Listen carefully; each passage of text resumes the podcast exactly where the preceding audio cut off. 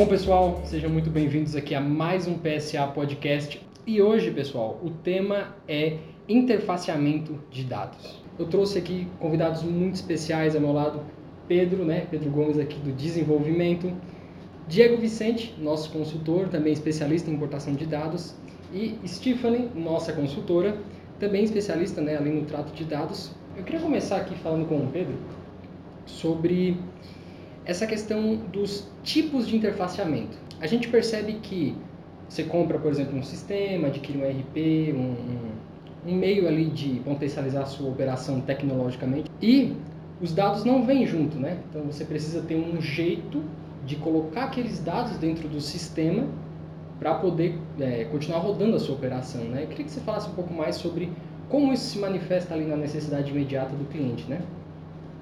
Sim, é, bom dia, né? Todo mundo está ouvindo a gente. É, o que acontece? É, as empresas, elas têm efetivamente, é, com o famoso advento né, da, e a evolução tecnológica, ele, eles têm trazido mais informações para que eles gerem controle ou acompanhamento. Então, é uma normal nesse mercado que todas as empresas hoje estejam antenadas e já fazendo é, toda a parte contábil fiscal dentro de sistemas. É, até a legislação brasileira exige a entrega em meios digitais e para isso todo mundo hoje que começa a ter um ganho maior na sua operação, um tamanho maior de operação, ele tem que é, se ater tanto à legislação brasileira, então ele tem que entregar dados de meio digital e, obviamente, ele usa esses dados para tocar o negócio dele, de um modo simples. É, toda empresa hoje ela tem um, uma gama gigante de dados que está passando por ela ou que ela colabora ou que gera. Então, com isso, nós, quando a gente começa a falar do nosso ramo, da vertical de construção civil, é, as empresas elas têm lá é, todas as suas obras dentro de sistemas para acompanhar, para controlar, ou se ela estiver num nível um pouco menor ainda, ela acompanha o financeiro desse, desse trabalho uhum. todo. Então, com isso, é, a gente atua hoje, a PSA atua, de novo, é, galgando né, a escada de crescimento do cliente, a gente sendo a base para ele crescer, a gente trabalha muito com a nossa consultoria. E nós fazemos trabalhos de inteligência de dados e interpretação de dados e, obviamente, a inserção de dados legado dentro dos sistemas ou dados acessórios dentro dos sistemas, dentro do Ciente, por exemplo. Uhum. Então, nós estamos aqui com a nossa equipe que é especialista nessa área de negócio e especialista também na importação, que é a fase de inserção de dados mais cirúrgicos uhum. que são dados mais determinados de pequenas fatias do negócio. Então, como a gente está falando de interfaceamento, a gente tem também, é, além da importação direcionada, a gente também tem a migração de dados. Às vezes o cliente tem uma grande gama de dados, ele tem é, um ERP que tocava o negócio ou um contábil que tocava o negócio dele e ele precisa agora que todos esses dados para apoiar o negócio atual sejam inseridos dentro do ERP principal. Então nós trabalhamos com essa migração. Entendi. Com o desenvolvimento. E então, ou seja, só para a gente esclarecer aqui, a gente vê que tem muitas empresas que agora, né, com essa era que você está tá comentando aí, todo esse movimento que é global, né, mas que no Brasil está vindo com muita força, elas estão precisando sair daquelas planilhas, daqueles bancos de dados mais estáticos e passar para uma coisa mais dinâmica, mais tecnológica. Aqui, como você citou, o Diego, por exemplo, é um especialista em importação de dados, né? Então, a gente consegue, por exemplo, se ele contratar um Cienge, a gente consegue pegar uma planilha, um banco de dados estático que ele tenha e inserir essas informações dentro do RP. É isso mesmo, Diego? Bom, bom dia. É isso, José. E assim, é, não só inserir, como ordenar. É, se a gente pensar no crescimento exponencial do mercado hoje e pensar na evolução do cliente, cada degrau que a gente sobe com o cliente, ele vai servir para uma maturidade no negócio. E essa maturidade ela pode ser vista dentro desse processo de importação com a ordem dos dados. Então, se eu pego uma, um processo muito estático, se eu pego muita coisa em planilha, né, tenho dados hoje desordenados em planilha, eu consigo trazer para dentro do sistema mostrando uma realidade mais amigável para o cliente e mostrando para o cliente que o planejamento dele pode ser feito de modo ordenado. Por exemplo, se eu trago hoje um financeiro, eu consigo pegar toda a parte de contas a pagar e contas a receber do cliente. Se eu penso numa estruturação de obra, eu consigo trazer toda a tabela de insumo do cliente. E mais que isso, a gente consegue ordenar dentro do sistema a lista de insumo do cliente com seus detalhes, a lista de serviços prestados pelo nosso cliente com suas composições de preço. À medida que a empresa vem amadurecendo no negócio, a gente consegue também colocar esses dados de forma ordenada para eles. A gente consegue mostrar a evolução do cliente de forma mais, mais amigável uhum. e trazendo os dados para dentro da estrutura dele conforme ele vai criando a maturidade organizacional para comportar isso, de modo que a gente tenha a, a funcionalidade é mais do que somente um, um book de operações. Uhum. Eu não preciso trazer para o cliente uma gama de informações muito grande. Eu consigo trazer a forma como ele vai amadurecendo a uma maior quantidade de dados. Uhum.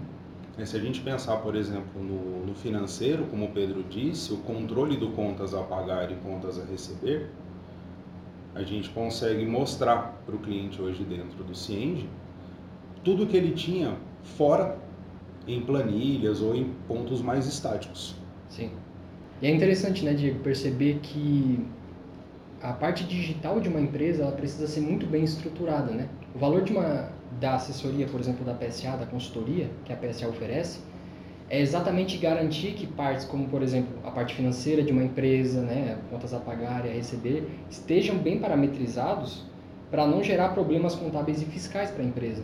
Né? Então a gente está aqui, por exemplo, com a Stephen, que é uma especialista nisso, né? executa esse trabalho diariamente e está presente ali nessa, digamos assim, refinação dos dados né, financeiros para garantir que a empresa não tenha nenhum problema, né, Stephen? É, exatamente. É, o trabalho que a gente vem desenvolvendo junto com a PSA, né, a equipe de consultoria, é exatamente essa validação de dados. É inserir dentro do sistema algo que foi trazido para nós de informações relacionadas ao financeiro da empresa. E o financeiro ele é uma parte muito importante. Contas a pagar, contas a receber é aonde faz toda a gestão de uma empresa. Então a gente precisa muito que essas informações estejam dentro do sistema e elas estejam corretas dentro do sistema.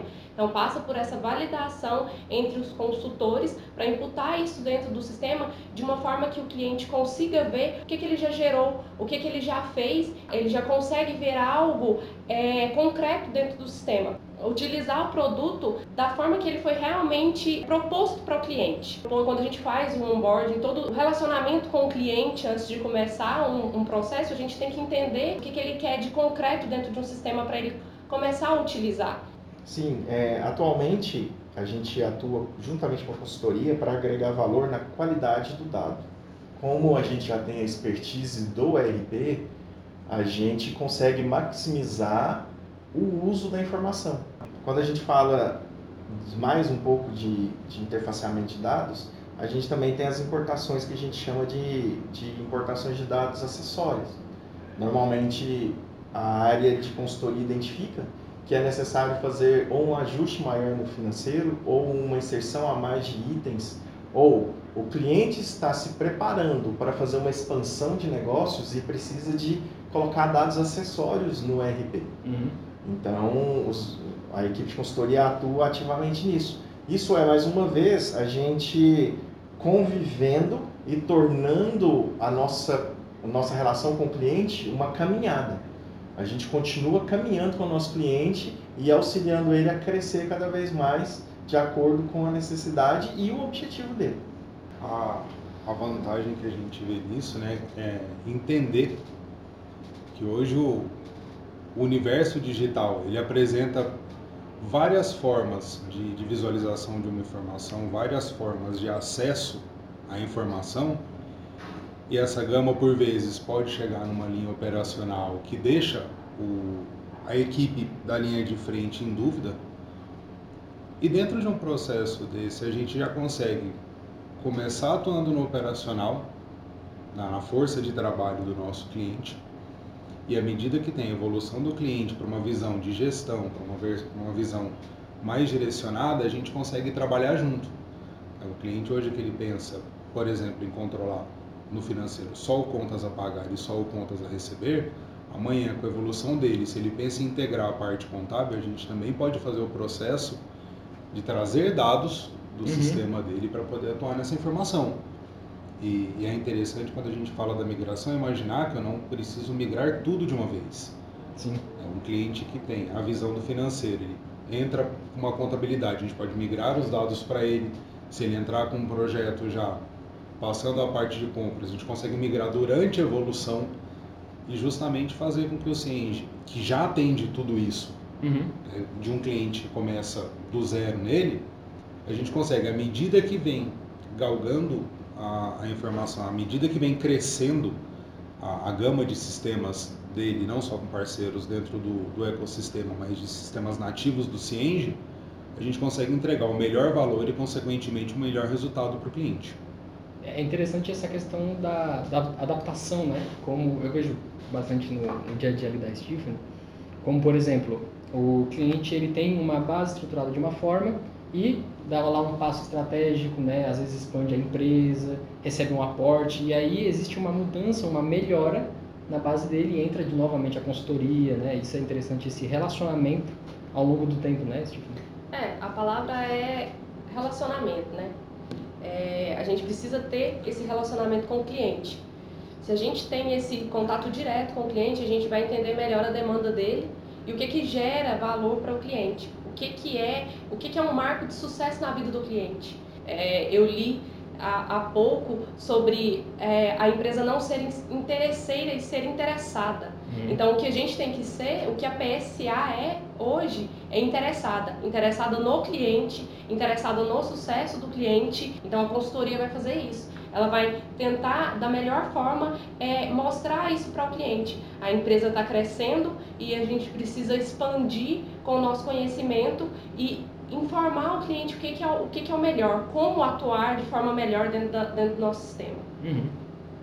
Exatamente. É, isso se manifesta no dia a dia, né? Cada uma das nossas ações vai mostrando esse nosso cuidado constante para o nosso cliente, né? Bom, quero agradecer muito a presença de todos vocês. Muito obrigado, Pedro. Muito obrigado, Diego. Muito obrigado, Stephanie, por estarem aqui. É, foi uma conversa muito produtiva é um tema muito legal né, de estar tá conversando e de estar tá mostrando aí que a PSA novamente é um hub de soluções, né? A gente consegue abranger realmente tudo que a construção civil precisa para criar. Muito obrigado a todos pela presença, Pedro. Muito obrigado, gente. Até a próxima, né? Uhum. Muito obrigado, pessoal. Até a próxima.